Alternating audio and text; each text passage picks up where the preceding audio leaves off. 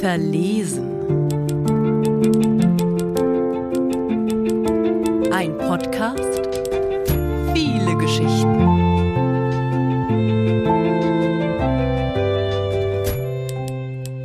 Meine Tage mit Frau S.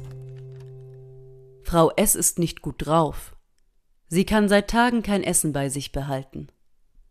Wenn sie die Tabletten nur sieht, dann ekelt es sie.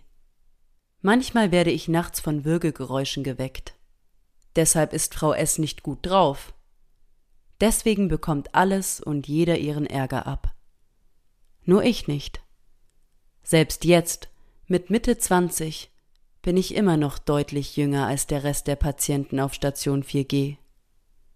Ich habe nie in einer WG gelebt, bin nie in einem Hostel mit Mehrbettzimmern abgestiegen und jetzt teile ich mir seit einer Woche 16 Quadratmeter mit dieser völlig fremden Frau. Ich wäre ihr wahrscheinlich nie begegnet oder hätte zumindest keinen Grund gehabt, mich mit ihr zu unterhalten, selbst wenn wir uns über den Weg gelaufen wären. Doch für diesen kurzen Moment sind unsere Welten gezwungen, sich zu berühren. Sie ist da, als ich weine, ich bin da, als sie weint. Der Raum ist zu klein, um seine Verletzlichkeit zu verstecken. Ich weiß nicht, wie Frau S mit Vornamen heißt. Sie hat sich mir nie direkt vorgestellt. Ich kenne ihren Nachnamen auch nur, weil sie uns so auseinanderhalten. Wer den Zugang gelegt oder Blut abgenommen bekommt, wer zur nächsten Untersuchung abgeholt oder entlassen wird. Ich sehe von Frau S zuerst nur ihren Oberkörper, als ich zur Tür hereingeschoben werde. Aufgrund der aktuellen Situation und der Abstandsregelungen liegen wir Fuß an Fuß und schauen uns an. Ich kann auch noch aus dem Fenster sehen. Ihr Blick fällt auf die Tür und die tickende Uhr darüber. Später steht Frau S auf und bekommt einen Unterkörper. Ihr Gewicht ist ungleichmäßig an ihrem Körper verteilt. Sie hat schmale Beine und Oberschenkel und dafür etwas mehr Bauch. Sie trägt lila Badelatschen. Frau S möchte auch mal aus dem Fenster gucken. Sie lehnt sich mit den Unterarmen auf das Fenstersims und beobachtet die Leute unten vor dem Gebäude. Frau S liest Arztromane und trinkt seit kurzem nur noch Apfelsaft. Astronautennahrung, alle Geschmacksrichtungen außer Erdbeere oder Früchtetee. Sie trinkt ihren Tee mit zwei Stangen Zucker. Einmal glaube ich zu sehen, dass sie eine dritte Stange in ihrem Becher kippt. Der Apfelsaft ist in Trinkpäckchen verpackt. Ich höre das Rascheln wenn sie den Strohhalm aus der Plastikverpackung entfernt. Ich höre das Schlürfen, wenn das Päckchen alle ist.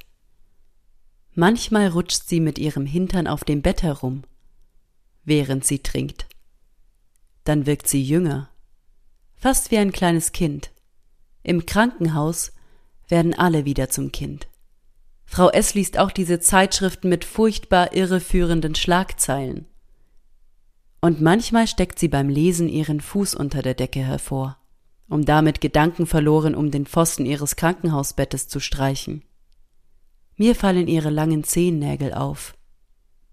Die ersten beiden Tage hat sie mir ein kleines bisschen Angst gemacht. Sie hat wirklich fiese Dinge gesagt, hauptsächlich über die Schwestern. Manchmal ist sie sogar laut geworden und hat geflucht. Dann habe ich mich schlafend gestellt um nicht mit ihr reden zu müssen. Aber ich lerne sie langsam besser kennen und verstehe ihre Frustration. Sie bekommt keinen Besuch, kann nichts essen und ihre mitgebrachten Klamotten gehen zur Neige. Und wenn sie keine eigenen Klamotten mehr hat, muss sie diese Krankenhaushemden tragen, die wahlweise hinten oder vorne offen sind und die man nie so zubinden kann, dass niemand etwas sieht, was er nicht sehen soll. Ich bin dabei, als all das aus ihr herausbricht. Es passiert, während der Arzt ihr eine neue Injektionsnadel legt. Frau S. hat Angst vor Nadeln und schlechte Venen. Sie weint, erzählt dem Arzt, wie schlecht es ihr geht und dass sie nicht mehr kann. Sie wünscht sich doch bloß, mal wieder so etwas wie einen Grießpudding essen zu können. Der Arzt lässt ihr Essen auf Brei umstellen. Die nächsten zwei Tage ernährt Frau S. sich von Pudding, Schoko und Vanille. So kann sie ihren Kopf austricksen und die Pillen schlucken. Sie mischt sie unter den Pudding und auf einmal bleibt alles unten. Sie spricht das Wort Pudding immer wie Puding aus. Ha, jetzt habe ich aber wieder ein ganzes Kilo Pudding gegessen, sagt sie immer nach dem Mittagessen. Innerhalb eines Tages wird sie zu einer ganz anderen Person. Und sie fängt an zu reden. Frau S. stammt von einer Familie Tiroler Bergbauern ab. Sie liebt den Geruch von frisch gemähtem Gras und träumt von klarem Quellwasser, das in der Nähe des Hofes, auf dem sie groß geworden ist, fließt. Da, wo sie herkommt, gibt es so einen Orangensirup, den es nirgendwo sonst gibt, und den möchte sie in eine ganze Kanne Wasser mischen und trinken. Sie hat zwei Enkelkinder, einen fünfjährigen Jungen und ein zweijähriges Mädchen. Sie bevorzugt den Jungen. Er ist ein ganz lieber. Sie kann ein richtiges Biest sein.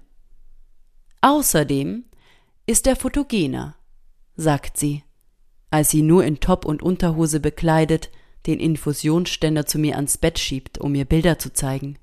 Wenn ich die Zahl auf ihrem Krankenhausarmband richtig entziffert habe, ist Frau S. Jahrgang 63. Ihr erster Mann starb 1997. Sie hat mal im Fernmeldeamt gearbeitet, wo sie ihren jetzigen Mann, einen Libanesen, kennengelernt hat. Sie sind seit ungefähr 97 zusammen. Jetzt macht Frau S. mobile Altenpflege. Aber das will sie nach ihrem Krankenhausaufenthalt nicht mehr. Das ist ihr zu traurig, sagt sie. Wenn die Alten da in ihrem Dreck liegen und einem Sachen hinterherwerfen. Außerdem lässt sich so ein Bett mit Handschuhen viel schwieriger beziehen. In der Zeit vor dem Pudding ging es ihr nicht gut. Sie hat andauernd Sachen gesagt wie Man liegt hier nur rum wie tot. Ich kann nicht mehr. Ich will nicht mehr. Irgendwann gibt man doch auf. Verstehst du? Nein, eigentlich nicht. Und dann irgendwie schon. Doch nach dem Pudding ist das anders. Sie bekommt Besuch von ihrer Tochter, und frische Klamotten mitgebracht. Sie hat jetzt Lieblingsschwestern, die sie Schatz nennt. Sie schimpft nicht mehr auf alles, nur noch auf die Sauberkeit des Zimmers, der Wasserflaschen, des Teekochers und manchmal über die Zeit, die es braucht, bis jemand auf die Klingel reagiert. Nachdem sie einmal angefangen hat, mit mir zu reden, ist sie gar nicht mehr zu stoppen. Sie möchte wissen, wie mir München gefällt. Gut, ihr nicht so. Sie mag die Stadt nicht. Und sie hat nichts gegen Ausländer, aber es sind ihr zu viele. Und es wird auch viel gebaut. Als ich nach einem kleinen Eingriff zurück ins Zimmer komme, ändert sich ihr Verhalten noch einmal. Sie fragt mich immer wieder, ob ich Schmerzen habe. Wenn ich verneine, ist sie zufrieden. Sie spürt, dass ich nicht gut drauf bin und redet weniger, lässt mich in Ruhe. Wir gehen ganz unterschiedlich mit unseren Gefühlen um. Bei ihr geht alles nach außen und bei mir nach innen. Sie bietet mir an, mir etwas vom Kiosk mitzubringen. An einem Montag, nach neun gemeinsamen Tagen, wird Frau S. entlassen. Wir wünschen uns alles Gute für die Zukunft. Sie glaubt, dass ich auch bald rauskomme. Sie hat ein gutes Gefühl bei mir. Ich erfahre nie ihren Vornamen.